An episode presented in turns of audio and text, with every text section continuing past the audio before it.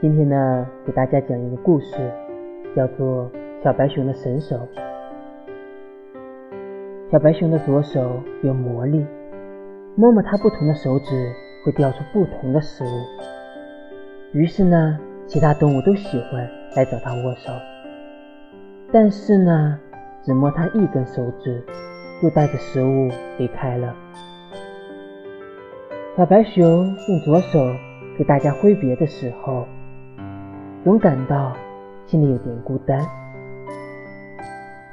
一天呢，小河马来到小白熊的面前，小白熊伸出左手问：“你想吃点什么呢？”河马伸出右手，放在小白熊的整只左手上说：“我来不是为了吃东西，而是为了牵你的手。”从此以后呢，小白熊再也不孤单了。